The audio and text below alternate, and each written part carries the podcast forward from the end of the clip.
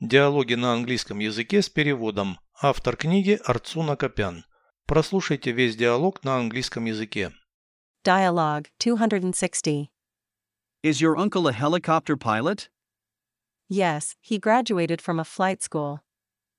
Doesn't he want to fly planes? He did fly planes, but didn't like it. Does your aunt work in aviation too? Yes, she's a flight attendant.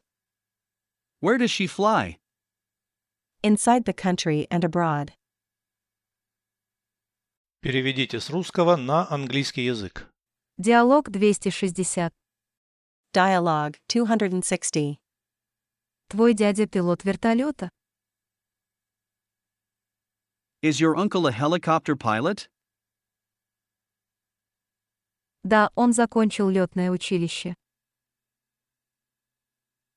Yes, he graduated from a flight school. Он не хочет летать на самолетах. Doesn't he want to fly planes?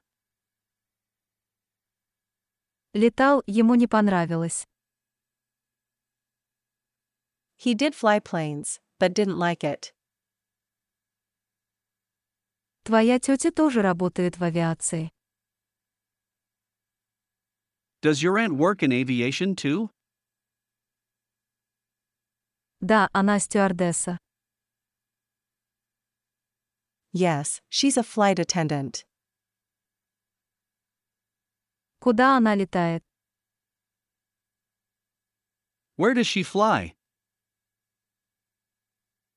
Внутри страны и за границу. Inside the country and abroad.